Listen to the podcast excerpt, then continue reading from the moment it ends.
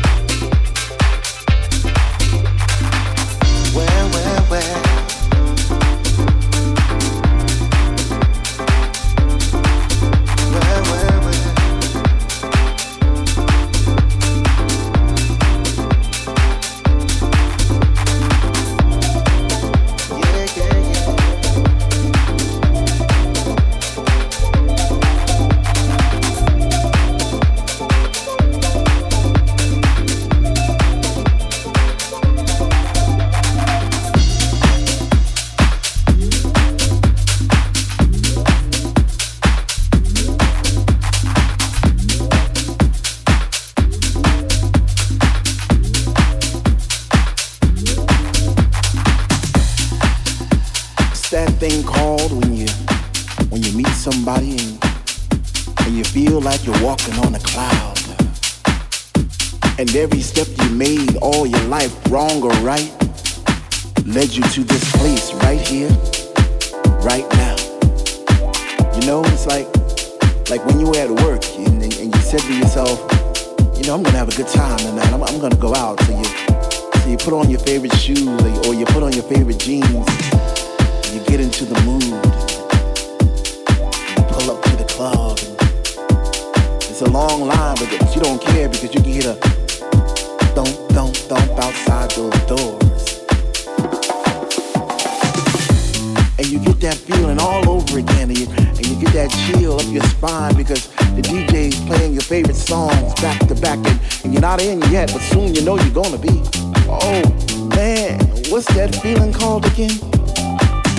What's that feeling called when, when finally you're in and you're standing in the middle of the floor and you open your arms real wide to, to accept those vibes, all those positive vibes, and your family's